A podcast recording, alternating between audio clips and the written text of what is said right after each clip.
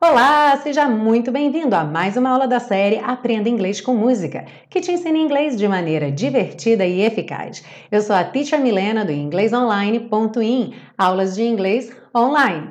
E hoje nós chegamos na terceira e última parte do estudo da canção Always on My Mind, as dicas de pronúncia, para deixar você cantando bem bonito o fim de semana todo.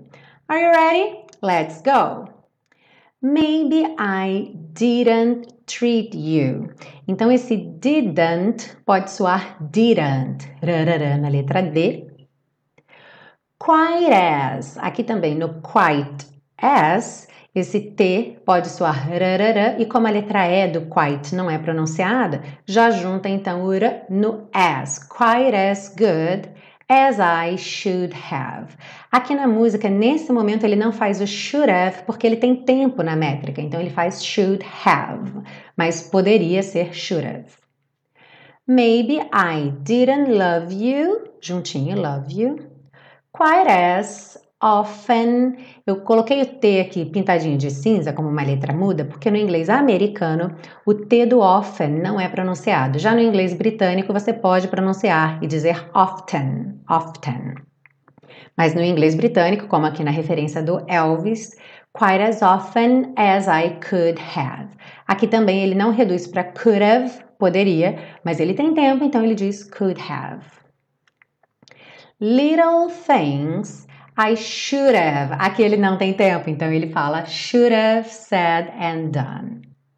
I just never took the time. You were always on my mind.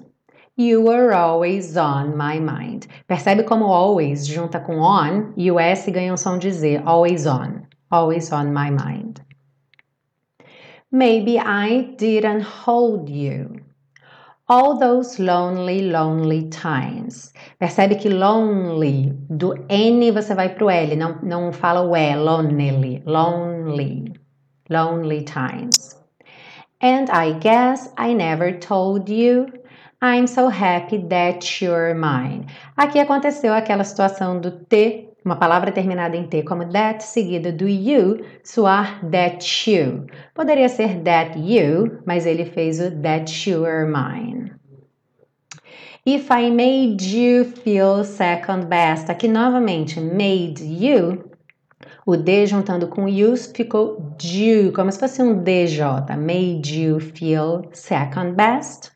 Girl, I'm sorry. Oh, desculpa. Girl, I'm so sorry I was blind. You were always on my mind. You were always on my mind. Tell me, tell me that your sweet love hasn't died.